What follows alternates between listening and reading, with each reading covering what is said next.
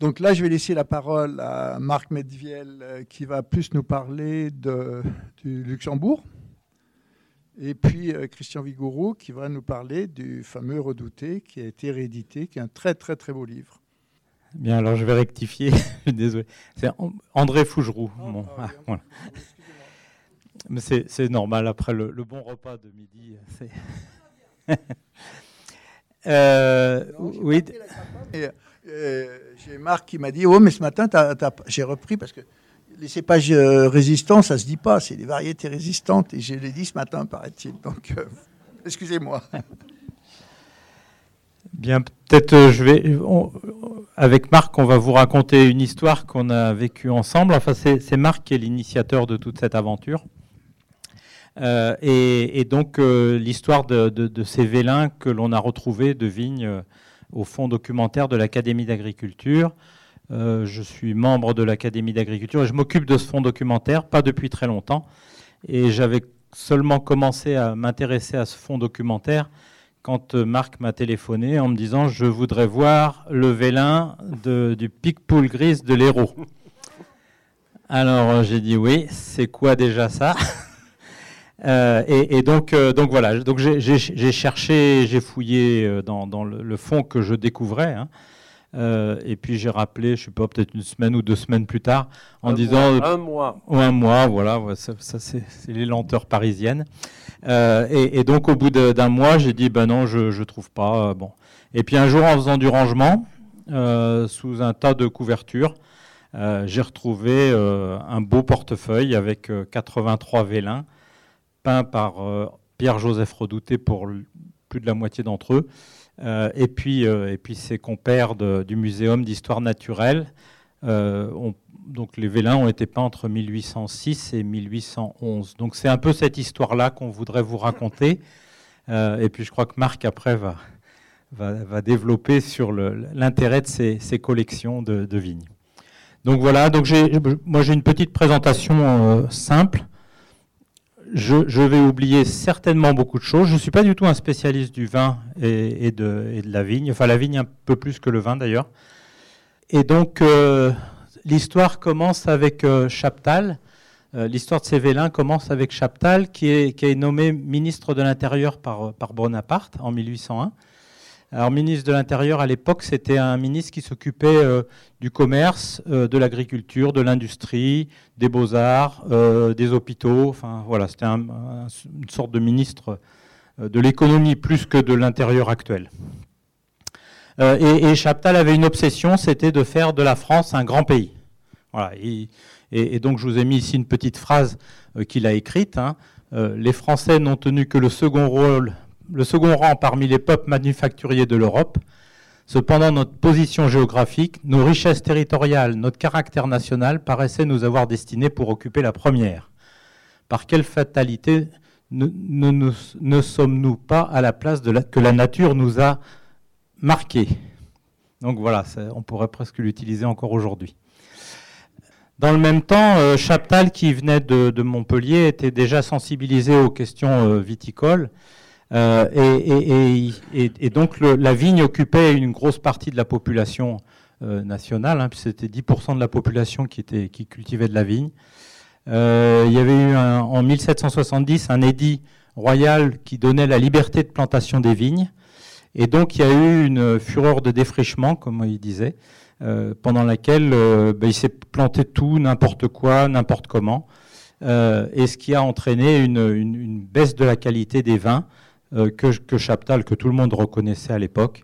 Euh, et en fait, on produisait euh, plutôt des piquettes de soif que des, nobles vins. Et, donc, Chaptal avait, bien perçu l'intérêt que pouvait représenter la, viticulture française, notamment pour le commerce extérieur. Et alors, du, coup, il a,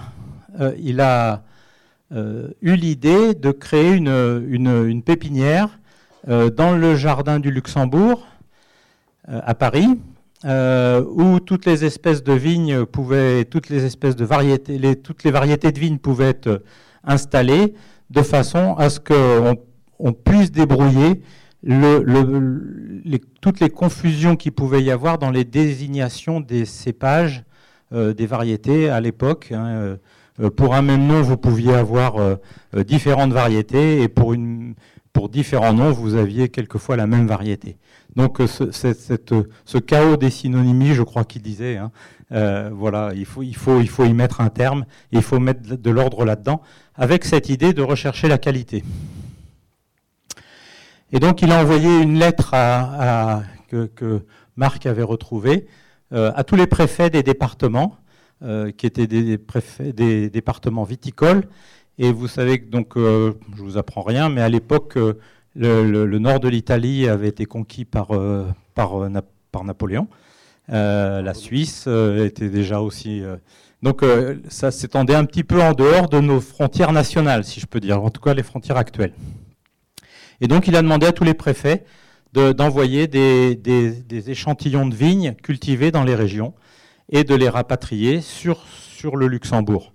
Alors je pense que tu parleras un petit peu de... Non, jardin, jardin, jardin du Luxembourg. Oui, excusez-moi, je fais la, le raccourci. Alors bon, je pense que tu parleras de tout, le débat qu'il y a eu autour du Luxembourg. Oui, je, peux juste faire hum, une petite parenthèse parce que Antoine ce matin nous a parlé des, cépages de la Tarentaise et de l'enquête de 1803. Donc c'est entièrement lié à cette histoire en fait. C'est-à-dire que euh, enfin pas Chaptal demandait au préfet de lui faire remonter les cépages cultivés dans les départements. Et en l'occurrence, euh, comme, comme la Savoie à ce moment-là, comme vous le savez, était euh, sous domination française, il y a bien eu une demande réalisée aussi au, préfet. Je ne sais pas si c'était déjà un préfet en, Savoie à ce moment-là, mais oui. Et, là, en l'occurrence, il, y a plusieurs dizaines de, cépages qui remontent de la Savoie, mais dont on ne trouve absolument pas trace dans les, catalogues qui ont été faits dans la collection du Luxembourg. Le premier euh, datant de 1809, il n'y a aucune trace de la Savoie, par exemple. Il faut attendre, j'en parlerai un petit peu après, il faut attendre 1866, c'est-à-dire la toute fin de cette collection, pour voir apparaître l'Altesse et la Mondeuse dans le catalogue de... Ce qui montre d'une certaine façon les difficultés pratiques qu'il y a eu, c'est-à-dire que c'était le temps des diligences, il n'y avait pas encore les trains, il fallait remonter ça, il fallait mettre les, boutures euh, ou les crossettes euh, dans du papier huilé pour le protéger à la fois du, sec ou, de, ou des froidures ou du vent. Et donc c'était très compliqué d'arriver, euh, de, faire remonter dans de bonnes conditions les, boutures au Luxembourg. Ce qui fait qu'on a, on a un aperçu simplement partiel réellement de, de, de, l'encépagement français à ce, moment-là, sauf qu'il y a des rapports euh, qui ont été faits par, euh, par les préfets ou les sous-préfets et qui donnent des indications sur les cépages. Mais ça, euh, il l'a bien expliqué ce matin. Voilà. Je referme la parenthèse. tu fais bien d'insister sur les difficultés logistiques. On imagine que faut, faut imaginer qu'on sortait de la Révolution euh, que euh, la France était en guerre avec euh, pratiquement le reste de l'Europe. Et, donc, bon, la priorité, c'était peut-être pas les cépages, donc dans l'esprit des gens. Et puis, il faut aussi s'imaginer qu'il y a beaucoup d'ouvriers qui ont travaillé aux plantations, à récupérer les échantillons, etc. Et que la plupart d'entre eux étaient illettrés. Donc, s'il y avait une étiquette ou quelque chose comme ça, bon, c'était pas évident qu'ils sachent voilà, la remettre au bon endroit. Euh, Chaptal, euh, en tant que, avant d'être ministre de l'Intérieur, était conseiller d'État. Et c'est à ce titre-là qu'il a préparé la loi sur euh, la nouvelle administration générale de l'État. Et c'est comme ça qu'il s'est fait repérer par, par, Bonaparte au Conseil d'État. Et c'est lui qui a présenté à l'Assemblée législative la nouvelle organisation avec préfet, sous-préfet, maire qui était nommé par les sous-préfets et pas, et pas élu par la population. Et c'est par ce, c'est par ce, réseau comme ça qu'il a préféré passer en pensant qu'il allait accélérer le mouvement et qu'il allait constituer la collection beaucoup plus vite que s'il était passé par les sociétés d'agriculture, comme le lui recommandaient beaucoup de gens. Oui. L'objectif, c'était d'arriver à distinguer les variétés entre elles. Voilà, c'était vraiment, c'était une recherche ampélographique, hein, euh, qui n'était pas le terme utilisé euh, euh, encore, mais euh, l'idée c'était ça, de regarder suivant les formes des feuilles, les, formes des grains, la couleur des grains, etc. Essayer de trouver une, façon de décrire, comme, comme, Linné l'avait fait pour le monde vivant 70 euh, ans plus tôt. donc, voilà, c'était d'essayer de, faire une classification des variétés qu'on pouvait avoir. Et donc tous ces cépages se sont retrouvés au jardin du Luxembourg. Alors vous avez sur, la, sur votre gauche une vision de cette pépinière avec, pour ceux qui connaissent, l'hôpital du Val-de-Grâce derrière. Hein. et donc cette pépinière, vous voyez là les, les, vignes qui sont sur des échalas.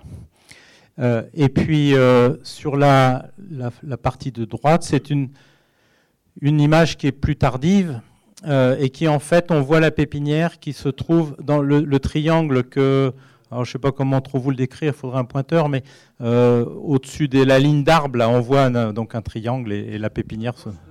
À gauche de l'avenue de, de l'Observatoire. Voilà. C'est une partie qui est aujourd'hui euh, construite, et c'est d'ailleurs parce qu'elle a été construite au moment du percement de la rue Auguste Comte, au moment des travaux d'Haussmann, que la pépinière a, définitivement sauté. Actuellement, il y a à cet endroit-là, il y a une partie de l'école des mines et puis les pépinières du Luxembourg, les, les, pépinières euh, ornementales hein, actuelles.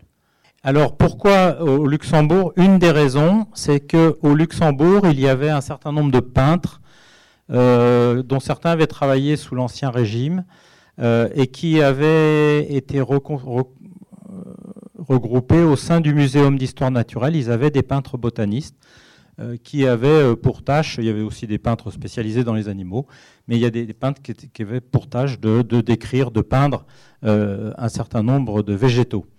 Et donc Chaptal va demander aux, peintres de l'époque euh, bah, de, représenter la morphologie foliaire et celle des raisins, euh, donc de tout ce qui avait euh, survécu à la transplantation, donc on rejoint les questions de logistique de tout à l'heure, et tout ce qui portait fruit. Ce qui au Luxembourg était peut-être pas forcément évident à l'époque. Vous savez que c'était une période très froide. Et ramener des raisins de, de, la plaine du Pau, par exemple, les installer au jardin du Luxembourg, ils n'étaient peut-être pas dans les conditions optimales de croissance. Et donc euh, Pierre-Joseph Redouté était déjà très connu à l'époque. Euh, bon, il était qualifié de Raphaël des Fleurs parce qu'il était plutôt spécialisé. Euh, il était plutôt spécialisé dans les, les aquarelles de rose. Enfin, il est très connu dans le monde entier pour ça. les Américains sont très friands de, ces peintures. et il avait, peint pour Marie-Antoinette, et puis pour les impératrices Joséphine et Marie-Louise. Joséphine avait demandé à Redouté de peindre les, roses de la Malmaison, du jardin de la Malmaison, et les, lys du jardin de la Malmaison. Euh, et puis Pierre-Joseph Redouté, bah, au bout d'un moment, était un peu dépassé par le, travail, et il a demandé à son frère Henri-Joseph Redouté, qui était le peintre qui avait accompagné Bonaparte lors de la campagne d'Égypte. Enfin, il a dessiné un certain nombre de, paysages égyptiens hein, lors de cette campagne. Euh, Pancras Bessa, Pierre-Antoine Poitot et Pierre-Jean-François Turpin et Thérèse Baudry de Balzac. Euh, donc on peint euh, un certain nombre de vélins. Il en reste 83. Alors euh, il est décrit une centaine, hein, je crois, si je ne me trompe pas. Bon, on n'en a que 83. Et alors, cette pépinière du Luxembourg, qui a fait l'objet de beaucoup de débats dont Marc parlera beaucoup mieux que moi, ensuite a, été. enfin, Charles X a, y a mis fin euh, officiellement. Euh, euh, alors, l'avantage, c'est qu'elle a servi de point de départ un peu, et donc elle s'est égayée à droite à gauche. Marc pourra en parler plus que moi. Bon, actuellement, vous savez que la, collection est au domaine de Vassal. Je crois que votre président en a parlé ce matin avec toute la controverse qu'il peut y avoir. Et donc, ces vélins de, de n'avaient jamais été publiés. Donc ça, c'est ce qui m'a tracassé en premier quand on les a retrouvés c'est de dire il faut absolument euh, en faire une édition. Donc avec l'aide, d'abord on les a fait identifier, euh, authentifier.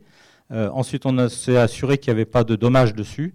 Et le troisième volet, ça a été de les scanner en très haute définition, de façon à ce que ce patrimoine ne soit pas perdu. Hein. on ne sait jamais ce qui peut arriver à une collection. et ici, vous avez le bel ravi, la plaine du pot. Voilà, donc avec euh, peut-être un petit détail que je peux donner, c'est que à chaque fois, enfin pas à chaque fois, mais la plupart du temps, euh, il y a la, face inférieure de la feuille, la face supérieure, et puis bien sûr la, grappe de raisin. Et voilà, donc euh, l'autre point, de départ, c'est que Marc avait retrouvé ce texte de Charles Talavigne qui dressait l'inventaire de, de, cette magnifique poussée en pélographique et, donc de ces, qui avait vu à l'Académie d'agriculture, qui s'appelait pas l'Académie d'agriculture, mais à l'époque, mais la Société royale d'agriculture, il avait, il avait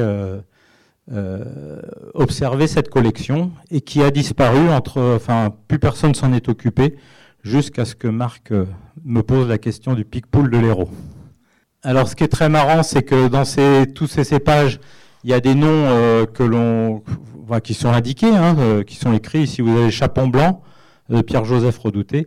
Bon, et on a demandé à Jean-Michel Boursicot de bien vouloir nous faire l'identification. Est-ce que, s'il s'appelle toujours comme ça Est-ce qu'il a changé de nom? Et si oui, ou euh, donc voilà. Et, donc vous voyez bah, un certain nombre de, noms ici, hein, le Chapon Blanc de l'Aube, euh, moi, il y en a un que j'aime bien, c'est le Croc Noir de Mayence. De Mayenne, pardon, c'est pas Mayence, Mayenne. Euh, le Jéricho du Cher, enfin voilà. Donc des, noms qui sont sur les vélins, mais donc il fallait relier à la, réalité actuelle.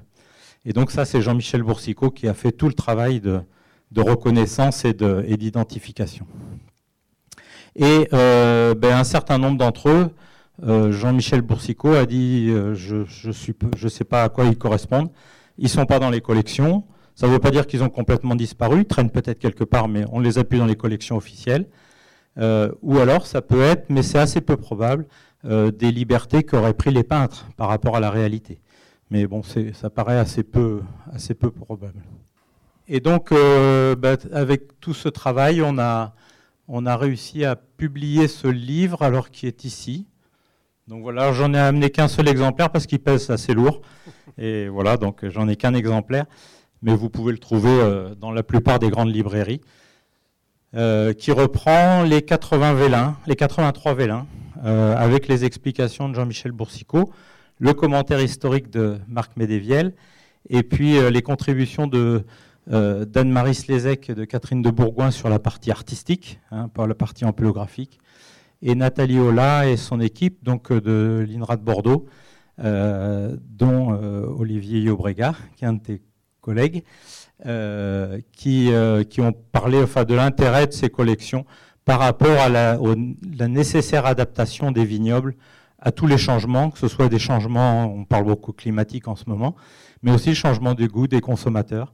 Donc voilà, d'avoir ces collections pour pouvoir piocher dedans, pour pouvoir s'adapter à toutes ces variations. Voilà, ben, je crois que c'est tout pour ce qui me concerne. Euh, je vais laisser euh, Marc euh, compléter.